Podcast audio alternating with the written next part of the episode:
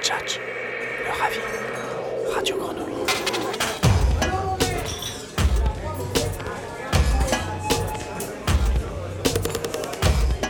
C'est le mois du ravi, le santon qui ne baisse jamais les bras, comme le journal régional Pas Pareil qui vient de fêter, avec un numéro 200, son 18e anniversaire. Et revoilà une nouvelle grande tchatch, l'émission politique du ravi sur la grenouille. Au micro pour vous servir, Michel Guéraud du journal régional Pas Pareil qui ne baisse jamais les bras. Et avec nous dans ce studio, puisque c'est aussi le mois des cadeaux, un invité qui nous en fait beaucoup de cadeaux tous les deux ans avec des films qui comptent dans nos vies. Robert Guédiguian. Mais avant de grandement tchatcher, présentons, si c'est encore utile, notre invité. Le plus marseillais des cinéastes est un parfait métèque. Preuve s'il en fallait que vous êtes un pur Marseillais. Sauf pour ceux qui ont réussi la prouesse totalement idiote de ne jamais voir l'un de vos nombreux films qui s'y déroulent, je ne révèle pas de secret en rappelant que votre quartier, c'est l'Estac. Vous y avez grandi. Vous êtes né de la rencontre improbable entre un père arménien et une mère allemande. On vous traite parfois de salboche à l'école. Lui est un ouvrier sur les chantiers navals, elle fait parfois des ménages. Un fils de prolo cinéaste, c'est plus que rare sur la croisette un jour de festival de Cannes. Le tapis rouge qui vous conduit à faire des films, c'est la politique et l'amour. Un instit charismatique, Albin Mélan, le père de Gérard, l'un de vos acteurs familiers, vous initie au communisme. Vous adhérez au PC à 14 ans et quand 68 éclate, encore collégien, vous êtes déjà engagé. Mais votre révolution a lieu en 73 à la fac de sciences sociales à Aix-en-Provence, lors de vos 19 ans, lorsqu'une syndicaliste de l'UNEF vous séduit. Ariane Ascaride, votre future femme, et notre Ariane, l'actrice au cœur de la quasi-totalité de vos films. Pour vos 20 ans, en 70, vous la suivez à Paris, où elle entre au conservatoire. Vous y rencontrez René Ferré, cinéaste, dont vous signez un scénario avant de réaliser les vôtres dès le début des années 80. Et la politique dans tout ça. Vous y restez fidèle, comme à votre idéal communiste, même si vous claquez très vite la porte du parti lorsqu'il renonce en 77 au programme commun. Comme vous restez fidèle à l'Estac et à Marseille, toujours au centre de votre filmographie, même si vous vivez à Montreuil et travaillez à Paris, où vous avez cofondé Agathe Film, société collective de production atypique, bataillant pour faire vivre le cinéma d'auteur. Vous sortez le 5 janvier votre 23e film et le quatrième qui n'est pas tourné à Marseille, Twist à Bamako sur un épisode clé de l'histoire du Mali et de la décolonisation. Il y est bien sûr question de politique et d'amour. Vous publiez aussi au lien qui libère un livre d'entretien qui somme comme une alerte à quatre mois d'une élection où l'extrême centre droit, la droite extrême et l'extrême droite se disputent une présidentielle où les gauches sont pour l'instant inaudibles. Son titre, Les lendemains chanteront-ils encore? Partageons avec vous ce moment, un moment forcément communiste. Robert Guédiguian, une réaction à ce court portrait? Très, très très juste. Donc je suis, je suis ravi. Il hein, y a pas de. C'est mon 22e film. Par contre, il y a voilà, quand même une, erreur. petite erreur. Ah, il fallait voilà. qu'il y en ait une. Il fallait qu'il y en ait une, sinon c'est pas bien. Si c'est trop parfait, c'est pas bien. La perfection, c'est la mort. Hein, je veux dire, l'imperfection, c'est la vie. Donc je préfère les choses imparfaites. D'accord. 22e film. On y viendra tout à l'heure. Euh, Peut-être démarrer ben, par cette séquence politique hein, qui, euh, qui résonne évidemment avec cet essai que vous publiez. Oui. C'est un moment, euh, je crois, tout à fait tragique et crucial hein, pour le, pour le, pour la, pour la gauche, pour le, pour les pour, le peuple de gauche. Je crois qu'il doit, je crois qu'il faut absolument que quelque chose se refonde en fait, euh, qui tienne compte à la fois de la diversité des, des fragments du peuple, parce que je n'aime pas beaucoup le mot peuple avec un grand P euh, qui désignerait, euh, qui aurait comme ça une forte unité. Je pense que le peuple est fait de, petits bouts de peuple, en fait. Je crois que le peuple est, fait de, fragments de peuple. Avant, on disait des catégories sociales, on, disait des couches sociales, on disait aussi des classes sociales. Voilà.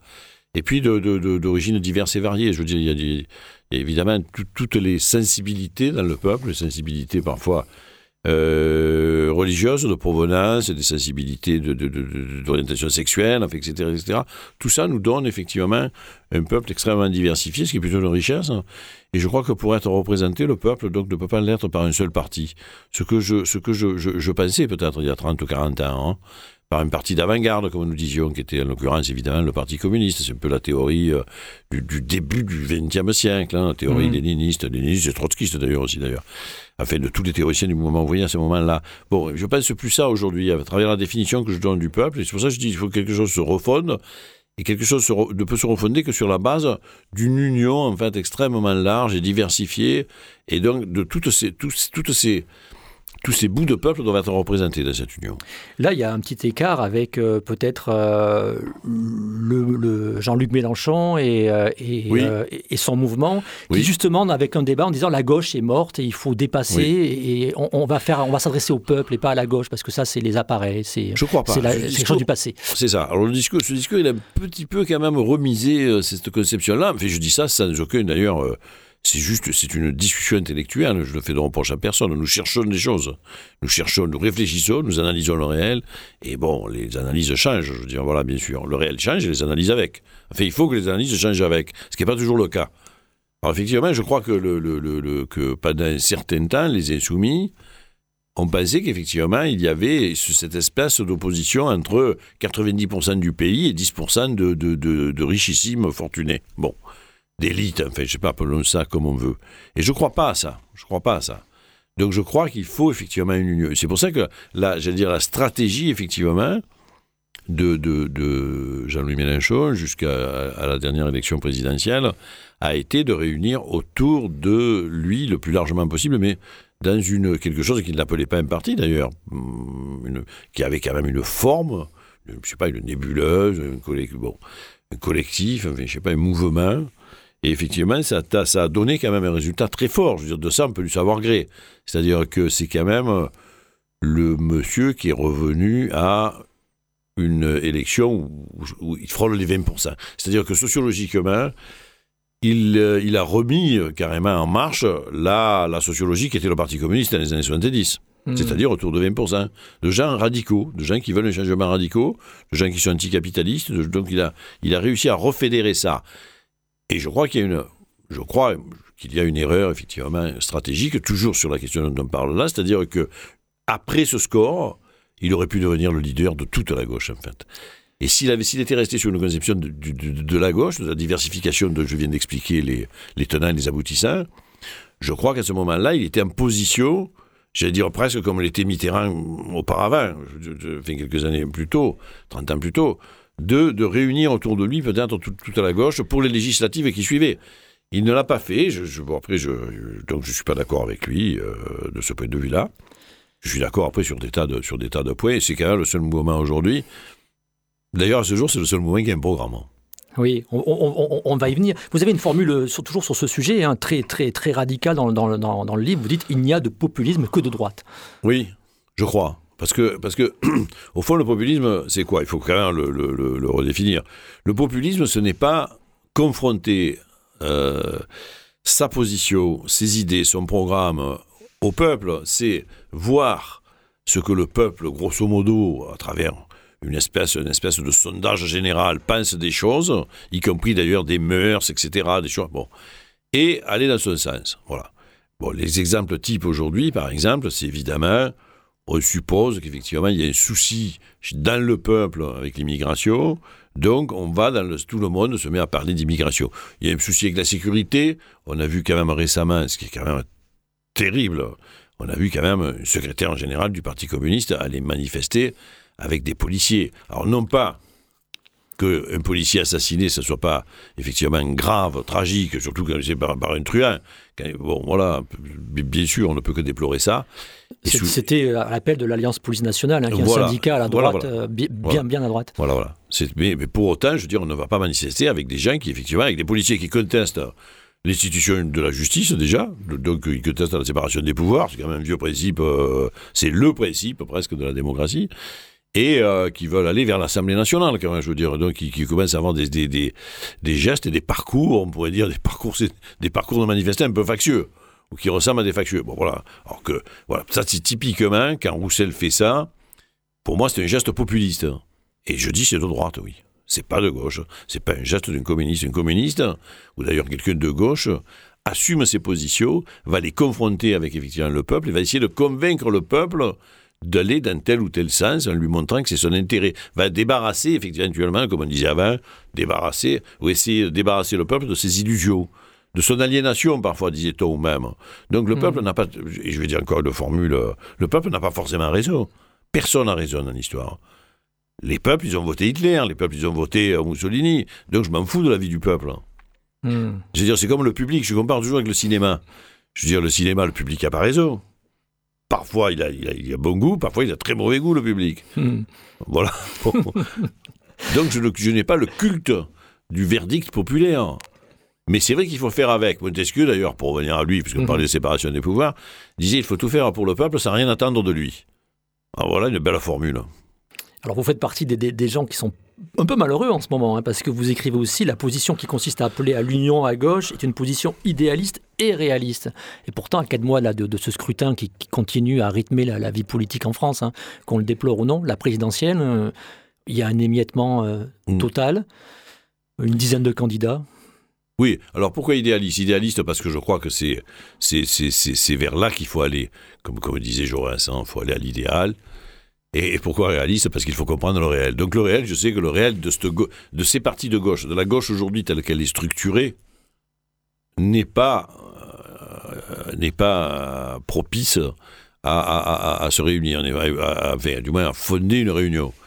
Donc j'appelle à ça, je l'appelle de manière générale, théorique et abstraite, que j'appelle l'union de la gauche. J'appelle pas forcément ces partis-là à se réunir. Seul le Parti Socialiste est mort.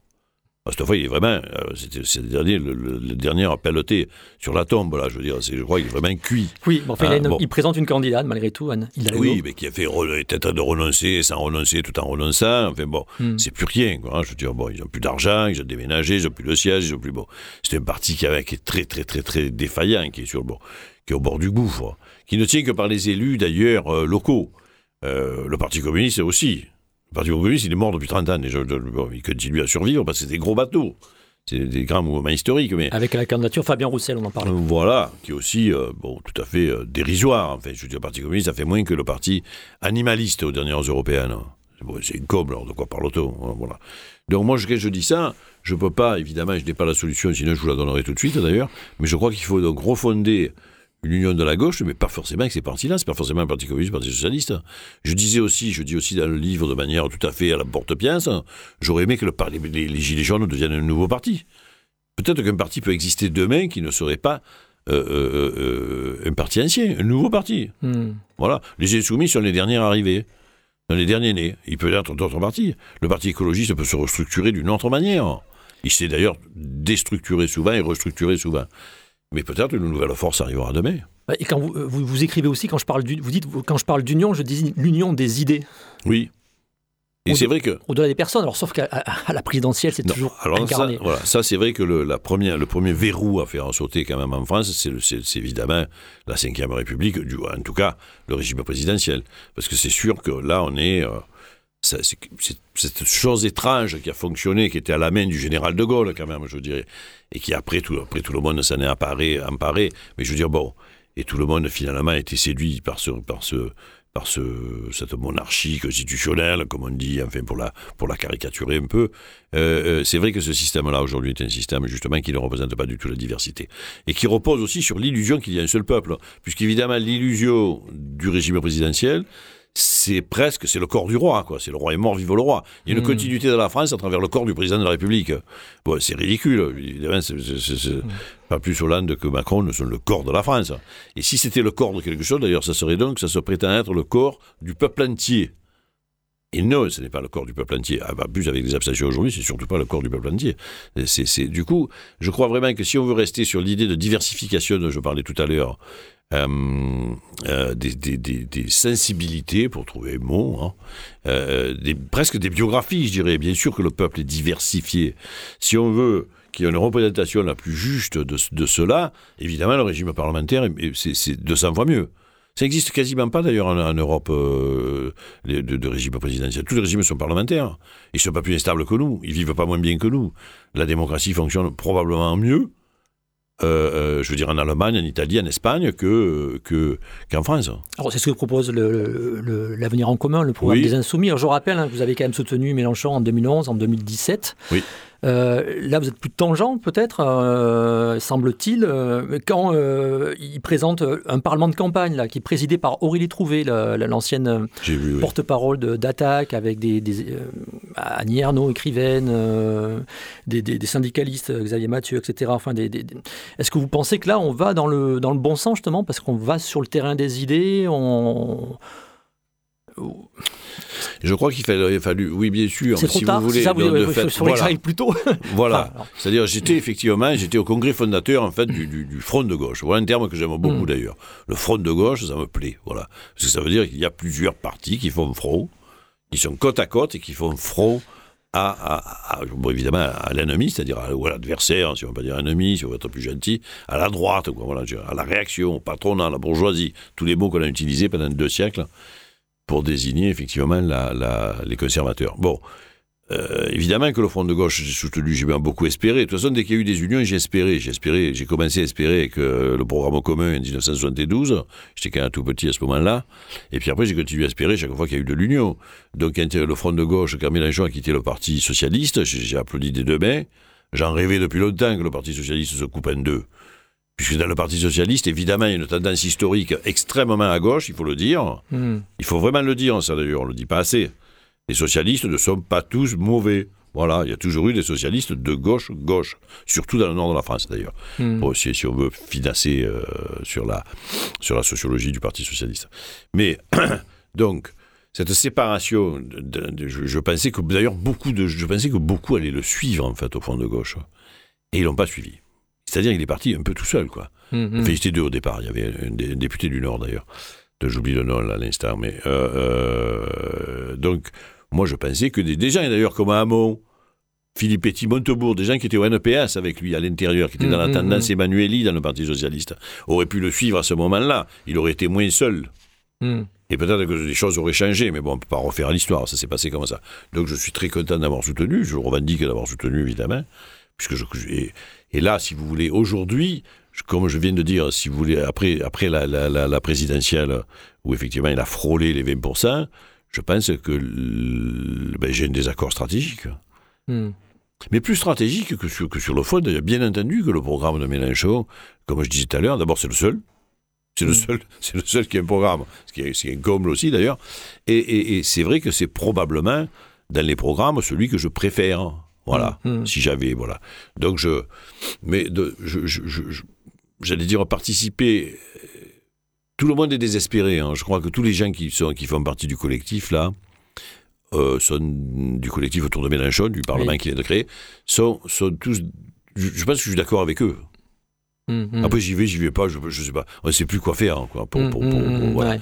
mais, mais je crois que quand même, autour de la France insoumise, il y a toujours cette idée de pouvoir gagner seul, et je pense qu'ils ne gagneront pas. C'est ça qui me rend fou. C'est que, c'est que je crois que je crois qu'ils vont dans le mur. Je suis, je, je- j'espère, j'allais presque dire j'espère que non, mais je vois aucun signe. Le- le- la, de la démarche de la, la- la possible. primaire populaire, ça, ça- ça- c'est quelque chose qui vous parle ou alors vous pensez que c'est Oui, un- c'est c'est un tout- mécanisme? tout- Parce tout- que là, voilà, c'est en fin janvier, l'idée d'obliger, de contraindre un peu tout le monde à, à se départager comme ouais. ça. Toutes les démarches qui vont dans ce sens me plaisent. En fait, je, je, je, je, je les, je les approuve. C'est des gestes pour, pour essayer désespérément de, de faire effectivement exister une alternative de gauche, donc forte, radicale, écologique, sociale, etc., etc. Bon, en même temps, évidemment, elle reste peu prisonnière de la- de, de l'élection présidentielle, de fait. Puisque c'est le primaire pour désigner un candidat qui ferait l'unanimité, enfin qui ferait l'unanimité, en tout cas qui aurait la majorité, mais à nouveau pour rester dans le régime présidentiel. Bon, moi je crois que il y a eu des positions euh, de- de- assez drôles. Par exemple, je sais que Gérard Mordillard, qui était un ami aussi, un vieux camarade, Hmm. euh, disait, euh, disait mais pourquoi ne pas boycotter la présidentielle? Voilà. Boycottons la présidentielle et faisons une union la plus large possible aux législatives. Donc on fait un- un- une espèce de politique fiction. Il dit donc on boycotte la présidentielle et on a un raz-de-marée à gauche aux législatives. Mhm. Voilà un bouleversement. C'est de, la politique fiction, mais c'est assez euh, intéressant. hein. Hmm, hmm. Donc la primaire reste aussi prisonnière à ce défaut-là. Mais, je, mais, mais je, je- je- je- j'allais dire, je l'encourage aussi, puisque ça va, ça essaie de faire quelque chose. Comme moi d'ailleurs, j'essaie, de faire quelque chose. D'accord. Autre, euh, autre propos, hein, c'est, c'est un livre politique, alors euh, c'est, c'est pas les sujets qui manquent. hein. Vous, vous- vous écrivez Le nationalisme est l'ennemi de, de toutes les, les révolutions. Oui. Et pourtant, on, on y est, hein, euh, et plutôt à droite, hein, la- la- ce qui s'exprime très très fortement, euh, en tout cas dans les médias dominants, euh, Oui. c'est une parole, de, c'est un nationalisme débridé, doublé de xénophobie, pour pas parler de, de racisme pure et simple. Eh ben, on peut quand même dire que c'est triste à dire, mais on peut constater que dans, l'histoire, dans toute l'histoire de l'humanité, le nationalisme, en fait, sous cette forme-là, quand il s'agit de nations, sinon il s'agit parfois de communautés, de régions parfois. Mais bon, appelle ça nationalisme. Le nationalisme et le, et et le, racisme qui l'accompagne, bien sûr, parce que le nationalisme et le racisme, c'est quand même la même chose. Euh, enfin, c'est les deux. Euh, on dit le nationalisme, c'est la haine des autres. Hein. Et c'est que dire que le nationalisme et le racisme sont des constantes hein, et que c'est toujours euh, les idéologies les plus opposées au changement et un changement qui est forcément de l'ordre, moi me semble-t-il, internationaliste justement et, planétaire. Et Dieu sait si avec les questions écologiques aujourd'hui, avec la mondialisation de l'économie depuis 35-40 ans, euh, les questions internationales se posent et souvent les solutions des problèmes sont internationales, ne sont pas nationales je crois que c'est un peu une évidence de, de, de, de réenfoncer ce, ce, ce, ce, de réappuyer sur ce bouton-là. Et, pour moi, la grande euh, faillite d'ailleurs du mouvement ouvrier, et j'ai travaillé là-dessus pendant quelques années avant de faire du cinéma, c'est la, c'est la, la, Première Guerre mondiale. Mhm. Où effectivement tout Jaurès est assassiné, comme vous le savez, et où les gens qui s'opposent à la guerre sont, euh, sont Rosa Luxembourg, Lénine, euh, pour les différents pays européens. Et tous les partis socialistes de l'époque, il n'y avait que des partis socialistes à l'époque, les partis ouvriers social-démocrates, comme on disait souvent, se précipitent et votent, les crédits de, guerre euh, et, ça vole la fleur au fusil. Pour défendre quoi? Pour défendre évidemment de cette première guerre mondiale les intérêts de tous les groupes capitalistes de l'époque. Puisque c'est la guerre la plus pourrie qui ait jamais existé, probablement. Hein. C'est une guerre absolument abjecte et et, euh, qui est une guerre de brigandage impérialiste, disait Lénine, qui était très juste. Bon, hmm. Voilà, voilà, voilà le résultat du nationalisme. Est-ce que, donc, aujourd'hui, effectivement, d'appuyer en permanence sur ce, bouton-là, c'est le dernier, c'est la dernière chose qu'a trouvé, effectivement, ou qu'ont trouvé les théoriciens de droite pour, effectivement, sauver, le, leur régime et se battre contre le mécontentement euh, qui, qui gronde quand même, le mécontentement qui gronde sur des questions que très à voir avec, euh, avec la lutte des classes, j'allais dire. Hein, je veux dire, avec euh, donc le service public, le pouvoir d'achat, les questions des retraites, la question du chômage, etc. Ne parlons plus de tout ça, ne parlons que de l'immigration, des musulmans, de l'envahissement, du grand remplacement, etc., etc. Et, et dans le discours, en tout cas, comme tout ça se, se, se, se, se, dit de plus en plus, de plus en plus, de plus en plus, et de plus en plus médiatisé, c'est vrai que là, effectivement, tous les partis, y compris ceux de gauche d'ailleurs, ou prétendent du tel, ont une petite tendance, une vague tendance, une inclinaison à se, on va dire, à se, à se droitiser, à aller dans ce sens-là. Vous dites euh, l'identité c'est la biographie, on ne devrait pas en faire un sujet politique, et pourtant, et pourtant, et pourtant, euh, c'est le sujet du moment. Oui, c'est une erreur. Donc c'est une erreur philosophique, c'est une erreur théorique, c'est une erreur scientifique. Mais c'est comme ça. Je, je, justement, voilà. Faire de la politique, c'est se battre contre la doxa, contre l'opinion, hein, pour contre l'opinion répandue. C'est vrai que l'identité n'est pas un sujet politique. Moi, je ne connais pas mon identité. Vous l'avez très bien situé d'ailleurs au début, mon identité, euh, dans, dans, votre condensé biographique. Je, et je connaîtrai mon identité définitive euh, quand je rendrai mon dernier souffle. Parce que ça se construit, l'identité aussi. Je, je, la construis tous les jours. Hmm. Encore, encore aujourd'hui, à mon âge, j'ai des orientations, des choses, etc. Je ne sais pas. Je ne pensais pas, il y a 20 ans, que j'irais passer de euh, un an et demi en Afrique pour faire un film. Aujourd'hui, ça m'influence grandement, en fait, sur le point de vue que j'ai sur le monde. Donc, mon identité s'est augmentée par cette expérience-là. Euh, je sais que j'ai été longtemps, longtemps, longtemps, très longtemps, pour des raisons tout à fait... Je prends, je prends mon exemple comme exemple, hein, c'est celui que je connais le mieux, mais hmm, hmm. j'étais plutôt, effectivement, du côté de j'allais dire, de la sensibilité du côté de l'Allemagne, parce que j'allais beaucoup en Allemagne quand j'étais gamin, tout ça, avec ma mère, euh, bon, etc., etc. Bon, je me suis énormément ensuite rapproché, par exemple, de, l'Arménie. Mais je suis autant allemand qu'arménien. Hmm. Ou que Marseillais, d'ailleurs, ou que de l'Estac, ou que, voilà, etc., etc., ou que de Montreuil aujourd'hui. En fait, je m'en fous, voilà. Et, puis, puis, et puis dans l'identité, évidemment, l'identité n'est évidemment pas que nationale. Enfin, c'est pas la carte d'identité, l'identité. Au sens philosophique, dans mon identité, il y a mes orientations sexuelles, il y a le fait que j'ai deux filles et pas deux garçons, il y a le fait que je fais du cinéma et que je suis pas plombier. Enfin, je sais pas, tout ça, ça fait partie de mon identité. Hum, hum. Donc, bien sûr que c'est pas un sujet politique.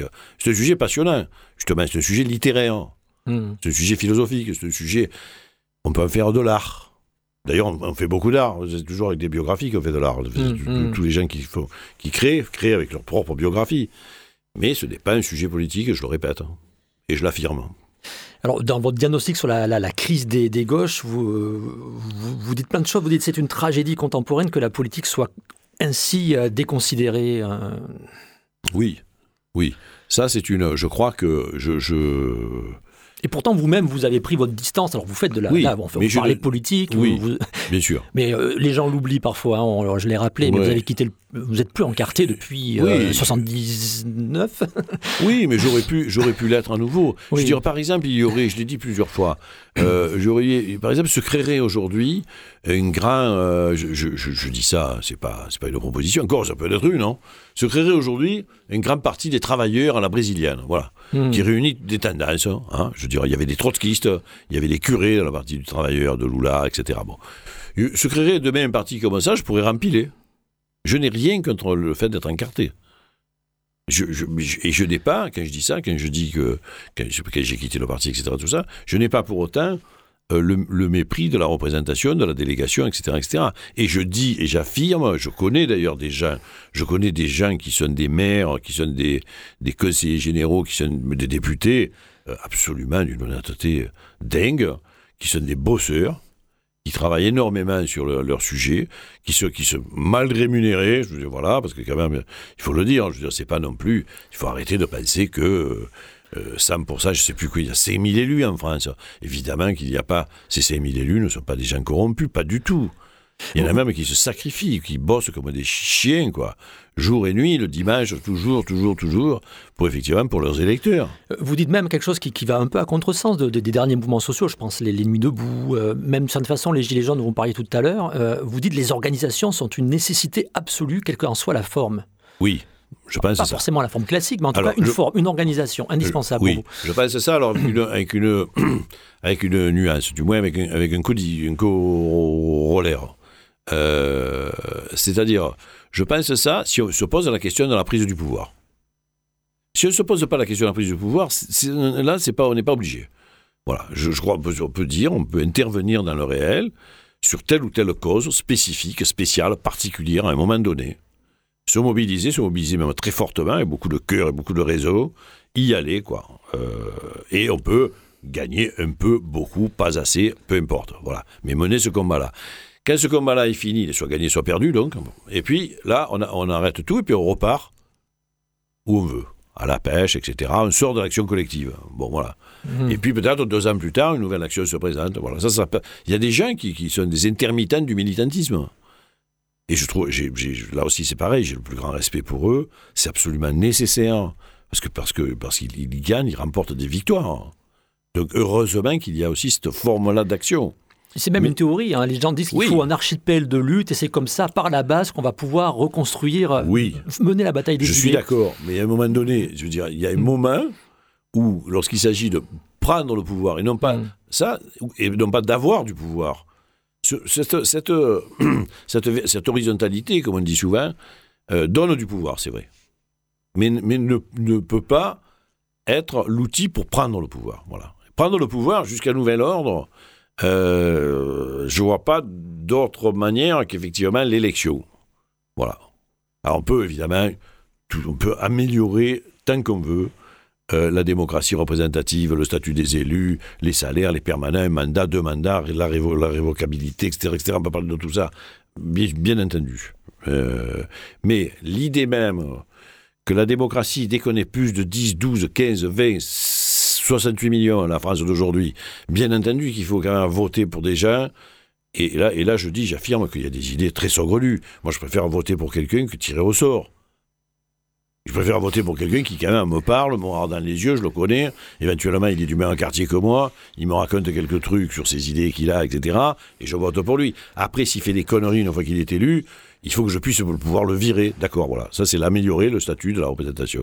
Mais cette représentation-là, cette, démocratie représentative, je pense qu'elle est incontournable. Je ne connais pas d'autre système. Ou alors, je, je veux bien qu'on m'en propose un autre.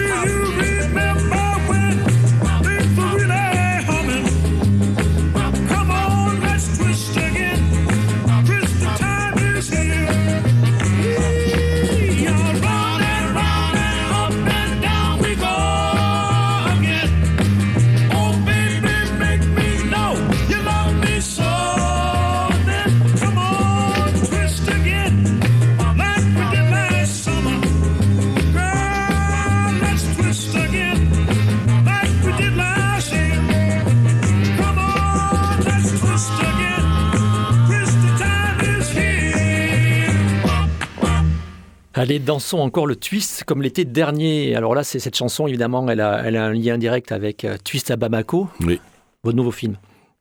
Ben c'est le, c'est la chanson emblématique, c'est la chanson qui a, qui a, qui a répandu le twist dans le monde entier euh, de Chubby Shaker qui a été traduite d'ailleurs, Johnny Hallyday le chantait, hein, euh, avec une, tradition, une traduction française, enfin ça s'est fait en Italie aussi, partout, quoi, dans toute l'Europe, dans tout l'Occident, et c'est donc, évidemment, Twist à Bamako, je, je, pouvais difficilement me passer de, de, de, de cet emblème-là du twist. Alors il y a d'autres twists, il y a Twist à Saint-Tropez, il y a une bande musicale évidemment très large de ces années-là, et une bande euh, avec souvent des, des, des, grands succès français, il y a Claude François, Johnny Hallyday, euh, Dick Rivers, mais aussi évidemment de la musique afro-américaine qui commençait à débouler aussi. Donc il y a Otis Redding, Ray Charles, ça fait. Il y a une bande musicale euh, que, que, pour te dire que j'aime beaucoup, que j'ai, euh, qui est un peu la, c'est un peu la musique en fait que j'entendais quand j'avais quoi 10 ans, moi 10 ans, 12 ans, j'étais petit, mais c'est la musique que, que j'écoutais à ce moment-là. Alors, Robert Guédiguian en Afrique, voilà, 22e mmh. film, voilà. je ne me trompe pas cette mmh. fois-ci. Euh, pourquoi? Parce que, en fait, le, le... d'abord, c'est une idée de cinéma. C'est-à-dire que quand j'ai vu les photos de Malik Sidibé, qui avait fait les, des grandes expositions déjà, qui avait eu le Lion d'Or à Venise d'ailleurs, euh, à la Biennale, et, et Malik c'était un photographe de ces années-là, qui, photographiait avec énormément de talent, il traquait les jeunes partout, dans ce moment de l'indépendance, et donc un moment de libération et d'émancipation. Et, les Corses se libèrent aussi, c'est-à-dire que tout le monde, ils enlèvent les Africains euh, commencent à, à tous euh, aller danser tous les soirs, quoi, y compris les militaires qui, qui enlèvent leur leur tri euh, militaire avec lequel ils vont battre la campagne pour, pour prêcher le partage des terres, des récoltes, etc., etc. Et le soir, ils mettent des costards pas possibles, des couleurs pas possibles, des, des, plus extravagants qui soient. Euh, pour aller euh, danser dans les clubs de Bamako. Il y a, on évalue euh, à 200 hein, le nombre de clubs à Bamako dans ces années-là. C'est-à-dire la ville entière était une fête permanente. Donc c'est ce moment de... J'ai vu les photos de Sidibé qui sont très belles, avec tous ces jeunes gens, justement, désarticulés, euh, qui dansent à moitié, presque jusqu'au sol, qui dansent le twist, avec une souplesse, évidemment, comme, tous les jeunes gens. Donc c'est très beau. Euh, quand j'ai vu ces photos, et que j'ai su que ce, cette, cette fête-là était reliée à l'indépendance et à une tentative effectivement de construire un socialisme panafricain par Modibo Keïta, qui est un peu précurseur de Sankara, Modibo Keïta, hein pas mm -hmm. un peu d'ailleurs, qui est précurseur de, de Sankara. Donc cette tendance-là des grands leaders africains, non corrompus, d'ailleurs incorruptibles, qui ont essayé de bâtir effectivement un socialisme africain et donc de sortir du néocolonialisme euh, je me suis dit que c'était pour moi. Je, je, ça m'est apparu évident. Je parlais avec un ami euh, associé, donc d'ailleurs, et, et, et, et, coproducteur, qui, euh, je lui ai dit, je vais faire le film. Je lui ai dit, si, si, on, met, si on met un jeune homme, qui, si on met un jeune homme militant à ce moment-là, idéaliste, etc., qui va danser tous les soirs, et très idéaliste et très combatif, euh, bah, je dis, c'est moi. Ça fait, c'est moi. Je vais parler de ma jeunesse, enfin, tout simplement. Je vais parler de mon adolescence. Alors, et, et j'ai tout mis d'ailleurs, parce que j'ai mis, il a, il, a, il, a, il, a, il a beaucoup lu, il a lu Césaire, il a lu Franz Fanon, euh, je suis allé jusqu'à mettre l'affiche rouge dans, dans, son, dans sa chambre, ce qui est tout à fait probable. Alors là, il y a, il y a, ça fait débat aussi. Hein, c'est un des sujets politiques du moment. Euh, c'est cette notion d'appropriation culturelle. On va, ah. vous, on va vous la, on va vous la servir oui. probablement. Alors ça, je réponds de manière encore plus provocatrice. Alors ça, ils peuvent tous venir. C'est-à-dire, je, je prétends, c'est pas une appropriation culturelle c'est à moi. Moi, ce que je dis. Hmm. Je dis que cette histoire est à moi, comme toutes les histoires du monde, en bien entendu. Évidemment que Tchekhov, ça appartient aux Africains, et, et, les histoires africaines et les grands auteurs africains m'appartiennent, en fait. Au nom de quoi Au nom de quoi euh, l'histoire d'un être humain sur la planète n'est pas la mienne. Je, partage, je partage à ce moment l'histoire des Ouïghours euh, euh, ou l'histoire des Rohingyas, bien entendu. Et j'ai toujours été l'internationaliste. De ce point de vue, pour moi, ce qui est universel, c'est l'internationalisme. Qui ne- ce qui n'est pas du tout une négation Mm. des particularités. Hmm, hmm. Puisqu'évidemment, j'ai une conception dialectique, en fait, pour, pour rester un bon marxiste, en fait, de, de- j'ai une conception dialectique de l'universel. L'universel n'existe que concrétisé dans du particulier, que dans un rapport avec le singulier, enchâssé, encastré, dans du- ça n'existe pas l'abstraction. Donc l'abstraction universelle n'existe que dans des réalités concrètes. hein. Du coup, si vous voulez, pour le dire d'ailleurs de manière très très claire, tout ce qui est par exemple de l'ordre de la lutte des classes, pour moi c'est universel. Et, pour, le dire encore plus largement, le combat entre les riches et les pauvres est universel. Donc moi, si vous voulez, en Afrique, c'est en Afrique, je me sens tout à fait euh, euh, à l'aise pour me battre effectivement contre toute forme d'asservissement, euh, évidemment qu'elle soit due à la puissance coloniale ou qu'elle soit interne en Afrique d'ailleurs. C'est-à-dire c'est mon sujet. Un homme blanc de plus de 50 ans peut mettre en, en- en scène euh, l'histoire du- d'une jeune euh, malienne. euh, Oui, Oui, oui, oui, oui, oui, Oui. oui, et même, et même très très bien. Et ce que je dis toujours dans parce ces que cas-là, là, il veut le dire, évidemment, on ne retrouve pas Gérard Mélan, euh, Ah. Ariane Ascari. Ah, il n'y a que des Africains. dans le Que film. des Africains dans le film, oui. Oui. Euh, donc je, non seulement, non seulement j'affirme ça, que je peux le faire bien sûr, mais euh, euh, après vous savez, pour moi la réponse c'est toujours parce que bon on parle de politique et j'ai co- j'ai commis un petit essai politique voilà. Oui. Bon, euh, mais cependant, je continue à penser que et avec Brecht d'ailleurs que si vous voulez savoir si, si, si, si un cinéaste est communiste, il faut voir ses films, il faut lui demander sa carte du parti. Donc si vous voulez, si vous voulez savoir si, si, si ce film est juste ou injuste du point de vue de la, de la réalité africaine et de la réalité africaine de ces années-là, et les répercussions d'ailleurs sur ce qu'on peut penser de l'Afrique d'aujourd'hui, eh il faut voir le film. Jugez le film, ne jugez pas le fait qu'un homme blanc a fait ce film avec, avec, avec que des noirs comme acteurs. Voilà, regardez le film. Et moi, je sais que, je sais que tous les Africains qui ont vu le film adorent le film, bien entendu. Et que j'ai travaillé pendant euh, quasiment huit mois avec une équipe euh, à 80% sénégalaise qui était euh, qui est enchantée du film, bien entendu. Avec Et des qui conditions extrêmes, euh, en Et plein qui- Covid, euh, tournage interrompu, repris, etc. Et qui se fout, et- mais qui se fout éperdument que, ce que, que le, ré- ils n'ont même pas vu que le réalisateur était blanc. Ils ont vu le contenu du film. Alors, on, on revient à ce livre, à cet essai, hein, mais finalement, on est, on, on est, on est toujours dans le même sujet. hein. Euh, Les lendemains chanteront-ils encore? Donc, vous, vous signez au, au lien qui libère. C'est c'est un dialogue, hein, il faut, faut peut-être le rappeler, avec euh, Oui, oui, oui. Christophe Kanchev, qui, qui est rédacteur en chef adjoint de Politis. Et j'en profite Mm. pour dire que, que, que cet hebdo, en ce moment, euh, se mobilise pour, pour sa survie, pour l'instant avec succès. Mais euh, il y a fort à faire. Et donc, euh, allez, allez lire et allez soutenir Politis. Euh, vous, vous, vous, vous réclamez toujours du, du communisme, hein, et, euh, mais vous en avez une définition qui, euh, qui peut-être pas euh, plus très ortho- orthodoxe, Euh, Oui. tout en vous référant euh, aux fondamentaux. Oui. hein, non, je vais chercher quand même des choses que qu'on n'a pas dit. Je vois par exemple une citation de Marx que je que Mm. je que j'indique que je cite dans le- que, que je livre dans le, film, et pas la citation la plus connue. Mais c'est vrai que c'est dans, le Capital, non? Euh, Donc euh, et qui dit quoi? Qui dit que le communisme c'est une société qui veut qui, qui propose et qui veut établir euh, un monde dans lequel le- le- le- il y aurait libre et je me souviens plus exactement et, et plein épanouissement de l'individu. Voilà. Bon, en général, la mauvaise réputation du communisme, elle est plutôt du côté de la négation des individus.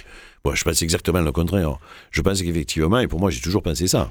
Je pense qu'être communiste, c'est effectivement euh, que- que- considérer que le communisme, en fait, que l'idée communiste, le rêve communiste, c'est euh, euh, de réaliser un monde ou des, des moments communistes, comme je le dis, comme vous le disiez tout à l'heure, où individus et sociétés vont dans le même sens.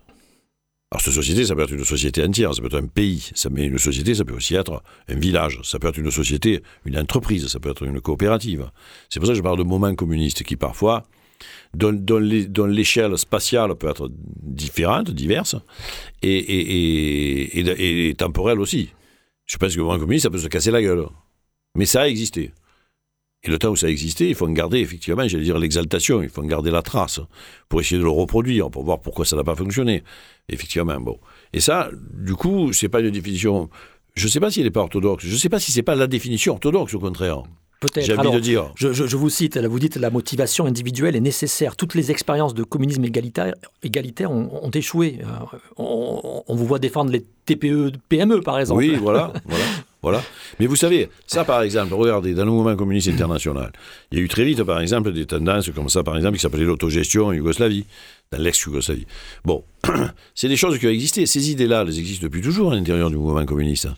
Et effectivement, je crois que le, le, les kibbutz, par exemple, les kibbutz sont évidemment des moments communistes extrêmement forts, et où très vite, on s'est aperçu qu'il fallait gérer un peu différemment quand même la rémunération de la force de travail. C'est-à-dire tout le monde arrive et donne son argent au kibbutz, et on répartit la même somme à tout le monde, alors qu'il y a des gens qui gagnent dix fois plus que d'autres parce qu'ils sont tout bib, alors que l'autre, il est balayeur. Mais en tant que c'était ça les kibbutz, au, mmh. au, tout début de la forme originelle. C'est ça que j'appelle un communiste, un communisme égalitariste. Voilà. Je crois que, effectivement, ça, ça a failli. Ça a failli parce que les, parce qu'il y a une forme d'injustice, dans, même dans la quantité de travail fourni. Vous savez, moi je dis que dans mon entreprise, donc une entreprise capitaliste. Agathe Film, oui. Oui. J'ai été, je ne suis plus d'ailleurs depuis quelques jours, mais j'ai été président directeur général, si tu te souviens ça. Donc voilà, je suis PDG d'une entreprise. Bon. Mmh, mmh. Et le rapport des salaires, par exemple, dans cette entreprise, il était, de, il, était il, est toujours d'ailleurs de, de, de 1 à 4. Pas tout à fait d'ailleurs. Voilà. Mélenchon propose, propose une échelle des salaires de 1 à 20. Mmh. Bon, moi je dis c'est 1 à 4, donc c'est pas égalitariste.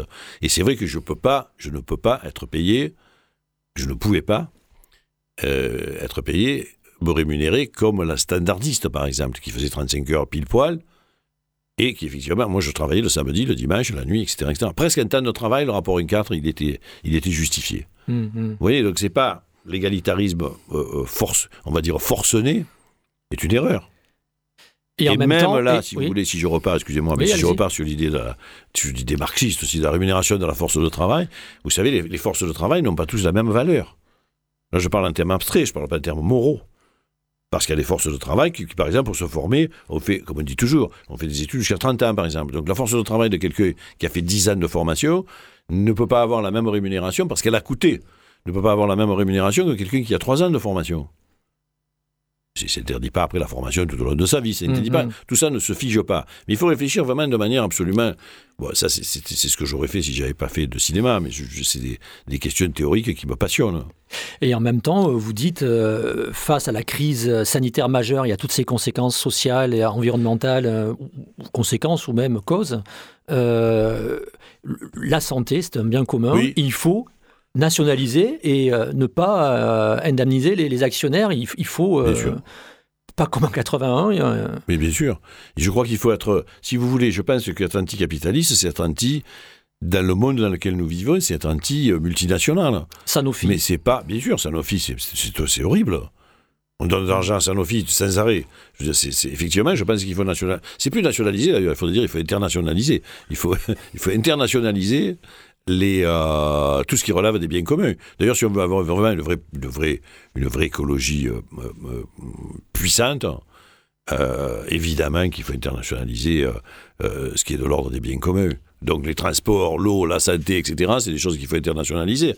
Pour autant, donc du coup, vous voyez, c'est pas contradictoire. Je pense que des petites entreprises extrêmement dynamiques, parce qu'il y a effectivement des gens qui, pour des raisons justement biographiques, pour le- peut-être par, par leur identité, qui ont envie de travailler jour et nuit. Voilà. Ils font des choses. Ils ont des idées. Hmm. Il faut absolument profiter de ça. Évidemment, la dynamique du monde, elle est liée aussi à ça. Et je dis pas ça, je hiérarchise pas, évidemment, de manière, ça veut pas dire que celui qui entreprend a plus de, de qualité, évidemment, du point de vue euh, euh, de, de- des êtres humains, il y a c'est une stricte égalité entre les gens. Mais si quelqu'un veut entreprendre, il faut absolument qu'il le puisse. hein. Hmm. C'est pour ça que dans, des petites entreprises, je veux dire, c'est vrai que la discussion, si j'exagère même, si je descends encore la taille des entreprises, il y a quand même des entreprises dans lesquelles il y a, j'en connais, où il y a un plombier avec trois copains qui font de la plomberie. Je veux dire, bon, c'est même plus une entreprise, oui, c'est de l'artisanat quasiment, bon. Ou même s'ils sont 10, ou je ne sais quoi. Et c'est vrai qu'à une entreprise comme ça, par exemple, on ne peut pas appliquer le droit unique du travail en France. Vous savez, ça aussi, c'est un raisonnement, un raisonnement marxiste. Pour qu'une société soit juste face à des inégalités, il faut que le droit soit inégalitaire. Hmm. Voilà une conception qu'on a oubliée. Vous voyez, c'est dans la critique du programme de, Go- de, de Gotha, je crois. Euh, c'est en 1870, non, 68. Euh, voilà, donc c'est des choses, il faut vraiment réfléchir à tout ça. Et je pense que donc l'égalité n'est pas le communisme. L'égalité peut être très injuste. Alors vous défendez des moments communistes. Hein. Oui. vos lendemains qui chantent, finalement, des- ça peut être des petits lendemains, ça peut être des, des petits moments. euh, C'est ça, c'est des vous petits donnez des exemples très concrets, par exemple Montsartou, euh, les cantines à Montsartou. C'est exceptionnel. Moi, Sartou, c'est exceptionnel ce qu'il faut. Peut-être rappeler en deux mots savez, ce que c'est, tout le monde ne, C'est ne une pas. petite ville, toute une petite ville au-dessus de- des Alpes-Maritimes, au-dessus de Cannes en plus, euh, juste au-dessus de Cannes, et qui est, euh, c'est c'est un îlot communiste. hein. C'est-à-dire, d'ailleurs, le maire, le maire, enfin le maire, il y, il y est plus avant, mais le maire était élu à 100%. Il n'y avait pas de candidat contre lui. C'est ce que je, lui avais dit la première fois que je l'ai vu. J'ai dit, ou vous êtes effectivement un affreux dictateur, ou alors vous êtes un saint homme. En l'occurrence, c'était plutôt un homme. Et effectivement, il a, il a, il y a le cinéma, il y a un festival du livre, qui est le deuxième festival du livre de France. Euh, et, effectivement, ils ont, adopté un système de maraîchage, etc., où leur cantine est autonome, en fait. Et leur cantine, donc, il y a des gens qui font la cuisine, c'est évidemment pas des, des plats. 100% bio, voilà, tout le- c'est tous les des- légumes viennent du, Et euh, ils viennent du village, de la- de- du jardin municipal, Voilà. Avec des, des salariés municipaux. tout à fait. Ça, c'est mo- un moment communiste. Bien sûr, bien sûr, bien sûr. Comme une entreprise peut l'être, donc, je- je- comme, comme un film parfois l'est. Quand tout le monde part dans le même sens pour fabriquer un film, et, va, et quand la répartition, quand les salaires sont justes, etc., tout ça, c'est pour moi, c'est des moments où effectivement, je, je reprends d'ailleurs la définition du départ, ou des moments où individu et société, dans ce temps-là et dans cet espace-là, sont tout à fait euh, euh, euh, réconciliés. Ils sont même pas réconciliés, ils ne sont pas fâchés, ils sont en harmonie. Voilà. Et je crois qu'effectivement, il faudrait veiller à, il faudrait veiller. Je crois qu'être communiste aujourd'hui, c'est essayer de créer du communisme autour de soi en permanence. À, à une autre échelle, euh, la sécurité sociale en 45. Voilà, ça c'est exceptionnel. C'est pas, bon, c'est pas parce que c'est Ambroise Croizat qui l'a créé, mais il faut quand même lui. Je, je l'ai rencontré une, une ministre fois. communiste. Ouais, qui était ministre communiste et, et qui, a, qui a vraiment bataillé, qui est un homme euh, exceptionnel que j'avais rencontré une fois. Il était très vieux, bon, très petit, mais dans un meeting euh, qui, était, qui était formidable. euh. Et c'est vrai que la sécurité sociale, que, que connaissait de, gratter euh, sans arrêt, je veux dire, tous les pouvoirs en place depuis 30 ans, essaient d'en diminuer l'impact, d'en diminuer la définition. Mais c'est vrai que la sécurité sociale est une chose euh, exceptionnelle, où effectivement tout le monde cotise en fonction de ses revenus et reçoit selon ses besoins. Tous les, tout, tout, tout le monde reçoit, tout le monde a les mêmes soins. C'est formidable d'ailleurs. Tu vois, je trouve ça effectivement génial quand, quand moi-même je vais à l'hôpital pour je ne sais quel réseau, de voir qu'à côté de moi, je vois très bien qu'effectivement dans le même hôpital, les mêmes soins, le même tout bible, la même salle d'attente, il y a des gens effectivement de catégories sociales absolument différentes. Vous avez aussi, euh, vous dites du bien dans le livre, hein, mais on le, vous l'aviez dit avant, euh, apprécié le moment où s'est cristallisé la dynamique du printemps marseillais? Oui. Un moment Oui, oui. communiste aussi Oui, euh, oui, oui, oui, tout à fait, justement. C'était parce que le printemps marseillais, j'allais dire pourvu que ça dure, euh, c'est une, euh, c'est une alliance extrêmement large et c'est une alliance non pas qu'entre des partis, mais effectivement il y a aussi des associations dans cette alliance. Donc c'est une, c'est une alliance extrêmement large. C'est ça que, c'est ça que j'aime en fait, que j'ai aimé dans, dans, dans- dans ce printemps marseillais. Je crois qu'il, je crois que d'ailleurs, ce qui m'a plu aussi, c'est que il ne s'attendait pas à gagner. Euh, donc c'était la preuve par l'exemple que une, alliance aussi large que ça, qui repose donc sur la diversité de ses composantes, tout en ayant un point de vue universel, je reviens à la, dialectique marxiste, peut gagner. Peut gagner. Donc on se prend à rêver, on se dit effectivement pour- pourquoi ça ne gagnerait pas au niveau national? Et le fait que finalement il y a eu, euh, ce soit pas le maire qui était prévu au départ, qui soit euh, Oui. à la tête du, du- du- du bateau un an plus tard, Ça, c'était, bon, ça, ça, c'est vrai que c'était, c'était un coup de théâtre, mais, mais bon, mais bon, je- ça change rien. Tout, tout, tout- tous les, toutes les tendances du, ça c'est pas une tendance du parti, c'est pas une rupture euh, dogmatique. Bon, il s'est passé quelque chose humainement que je, que je, que je connais pas bien d'ailleurs, qui a fait que, voilà, bon, moi, peu m'importe. Justement, je suis pas sur l'incarnation. C'est-à-dire que ce soit Benoît Payan ou que ce soit Michel Rubirola, je m'en fous en fait. Voilà. Ce que je veux, ce que je souhaite, c'est que le programme qu'ils avaient sur lequel ils se sont battus, d'ailleurs en particulier sur les écoles, les transports, etc., soit respecté. C'est ça, c'est ça que je souhaite. Il y a le, livre là qui, qui, fait sonner un, titre. ah, il y a un point d'interrogation quand même hein, sur ce lendemain oui, qui chante. Il, reste, il reste assez sombre quand même hein, sur les constats, sur les blocages. et, ceux qui, connaissent bien votre filmographie, c'est que vous, vous, regardez de droit dans les yeux toute, la difficulté de l'époque et, et, de celle de faire vivre ces, idéaux communistes et, humanistes dont, vous parlez. Euh, malgré tout, il y a de l'espoir? Oui, toujours, un petit peu. dit-il. Dit-il, mais. dit-il pas convaincu. Mais non, je, c'est le mouvement même de la vie, je crois, qui fait que. Alors, il y a des périodes plus ou moins exaltantes, c'est-à-dire que, bien entendu, mais mais on prend l'exaltation là où elle est, c'est-à-dire que euh, ce dont on vient de parler, euh, le film en Afrique, le, printemps marseillais, euh, des choses comme ça, je dis évidemment, donc j'ai des moments, la création du Front de gauche, pour moi c'est des moments communiste. Il n'y a, pas de raison que ça dure sans arrêt. On ne peut pas être béat. De toute façon, on n'est pas heureux euh, toute sa vie. Même si ça ne euh, fonctionne pas. Twist à Bamako, c'est une belle histoire, mais ça qui finit pas très bien. on ne va pas raconter la fin du film.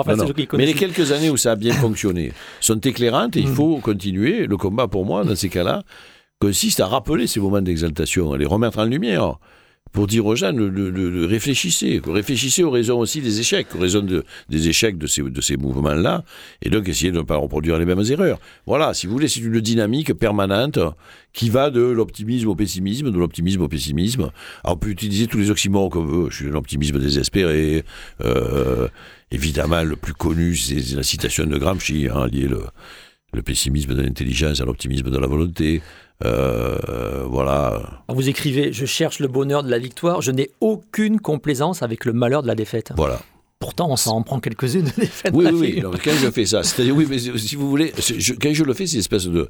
Alors, artistiquement, c'est une chose un peu. Euh, bon, je crois qu'il faut être excessif. Hein. Je crois, je crois qu'il faut, il faut pas hésiter à, à tordre le réel un peu dans un sens ou dans l'autre. Voilà. Donc, j'ai fait des films qui sont des très enchanteurs, qui sont des contes, qui sont voilà. Évidemment, en général, là, on me reproche d'être trop, trop optimiste et trop béat, et trop je sais pas quoi, trop naïf, ce que je suis absolument pas. Euh, c'est une qualité d'ailleurs que j'ai pas, euh, la naïveté. Alors, par contre, vous, revendiquez, vous revendiquez l'angélisme. Vous dites, si on me traite d'angélique, je prends ça comme un compliment. Oui, oui, parce qu'il le faut. Parce que parfois, il faut l'être. Parce que parfois, il faut encourager le monde. Le, à l'occurrence, quand je dis le monde, je dis le public qui, éventuellement va voir les films. Parfois, il faut être, il faut prêcher, j'allais dire, par l'exemple. Donc, faire des comédies, des contes, des films qui se terminent bien. Euh, et qui montrent des petits bouts des micro des micro solutions et puis parfois aussi il faut prêcher euh, par, par la, c'est, c'est deux grandes tendances de, de, de, de, la narration depuis la nuit des temps il faut pour la tragédie donc montrer des situations qui ne se résolvent pas à la fin, où la situation est aussi tragique à la fin du film qu'au début, et où rien ne va. Oui, oui. Euh, il y, a, une, affirmation dans, dans, dans votre... Il y, a une affirmation dans votre, dans votre livre qui, qui me paraît peut-être un élément politique majeur. Vous, vous insistez beaucoup sur le fait que militer est un plaisir, une jouissance, je vous cite, et une réjouissance. Oui. Dans la période actuelle, ça, oui, mais, non, non, mais même, euh, même aujourd'hui, vous savez, les gens qui se, qui se battent. J'avais vu encore hier, on faisait un débat justement sur le, on faisait un débat sur le, sur le livre, et il y avait des, jeunes gens, des jeunes filles, des gens de trentaine d'années, etc., qui avaient participé à différents comités. Bon, par exemple, au comité de la rue d'Aubagne, des choses comme ça. Ils, ont, ils, vraiment, ils, se sont, oui, ils, ont adoré faire ça, ça leur a plu. Ça leur a semblé nécessaire et ça leur a plu aussi. Et ils se sont réalisés en le faisant. Ils ont réalisé quelque chose. Il y a, le bonheur de se battre pour les autres aussi. Il y a, je veux dire, il y a un bonheur dans l'altruisme. Hein. Même si bien, bon.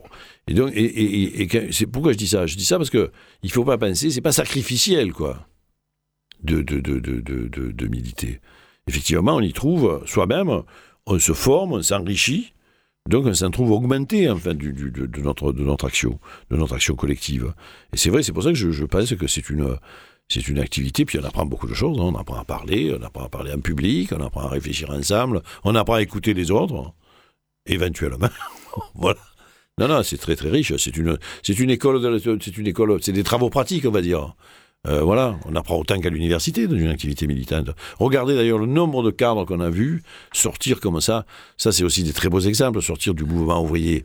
Hein. Je veux dire, pour le nommer, je veux dire, mais quelqu'un comme Berry qui est, qui est un électricien qui devient ministre des Finances, c'est quand même exceptionnel. Voilà, ça, ça aussi, c'est des beaux exemples. Et quelles que soient les formes, parce que vous, euh, les Gilets jaunes, vous, vous en, on en parlait tout à l'heure, et des limites hein, euh, sur finalement ce qui est devenu le, mouvement, mais les ronds-points, c'était des lieux de, rencontre aussi. Euh... Oui, ouais, très beau, je trouve. L'idée de se retrouver là, que les gens puissent se, justement être ben, prendre conscience qu'ils ont les mêmes intérêts aussi. Ils ont quand même pris un petit peu de, je crois, ils ont pris de la conscience de classe en, fait, en faisant ça, ou de la de, sentiment d'appartenir à une communauté euh, là euh, qui a la même place dans les rapports sociaux, donc une place dominée et, qui se aussi qui se qui se euh, ben, qui se réjouissaient de plus être seuls les gens qui étaient là sur les sur les ronds-points. Ils étaient, je crois qu'ils avaient envie aussi de euh, parce que il se, évidemment, après, il ne se raconte pas que des histoires d'ailleurs de lutte. Quand on est, quand on est une nuit entière sur un rond-point, on se parle aussi de sa famille, de sa vie, de, on raconte son histoire personnelle. Donc tout ça est très euh, enrichissant, très socialisant, très, euh, très chaleureux. Et vous écrivez, il n'y a pas de mouvement spontané qui ne soit pas nécessaire. Hein. Oui, oui, oui. C'est-à-dire que, parce que, évidemment, parfois, on a pu dire, ça, c'est la, droite dit régulièrement ça depuis toujours. On a dit, ben, fait, il y a des élections, il y a des gens élus, on a voté. Euh, qu'est-ce que c'est cette contestation? Qu'est-ce que c'est ces 200 000 personnes? Puisqu'on disait à peu près 200 000 au début. Euh, ces 200 000 personnes, ben, c'est pas la France. Fait... Ce qui est d'ailleurs euh, toujours un mensonge, parce qu'on sait que quand il y a comme ça 200 000 personnes dans la rue, euh, ils représentent beaucoup plus que 200 000 personnes, bien sûr c'est la, c'est la, c'est la face euh, émergée de, de, l'iceberg, hein, je veux dire, bien sûr. S'il y a 200 000 personnes tous les samedis dans la rue, c'est qu'il y a énormément de gens qui les soutiennent, même s'ils n'y vont pas dans la rue avec eux. Ou pas toujours, ou moins souvent. Voilà. Donc le mouvement était beaucoup plus large que 200 000, bien entendu. Et, euh, et c'est vrai qu'il n'y a pas de. Euh, ça serait contester le réel de penser qu'il y a une irruption euh, euh, manipulée, etc. Je ne sais quoi. Voilà. Non, quand, les choses sont trop graves, quand, les choses s'accumulent, les régressions d'ailleurs, pour le dire comme ça, les régressions sociales, en fait, les régressions salariales, les régressions sur le mode de vie, etc. Quand les gens s'aperçoivent de ça, bon, à la fin, ils n'en peuvent plus. Et puis, de toute manière, toutes les manières, organisés ou pas, ils descendent la rue. Alors l'émission va, se terminer. Euh, un, mot pour finir. Euh, bah, finalement, le, twist comme emblème, c'est ça le... oui, parce que vous savez pourquoi le twist est peut-être un emblème? Parce que le twist, c'est effectivement la fête. Dès qu'on écoute le twist, euh, même si on a 12 ans aujourd'hui, qu'on n'est pas du tout contemporain de ce moment-là et tout, ben, on se met à bouger. Voilà. Donc le twist, ça met en mouvement. Robert Guédillan, merci et on se donne rendez-vous l'année prochaine pour une émission politique sur Grenouille. judge.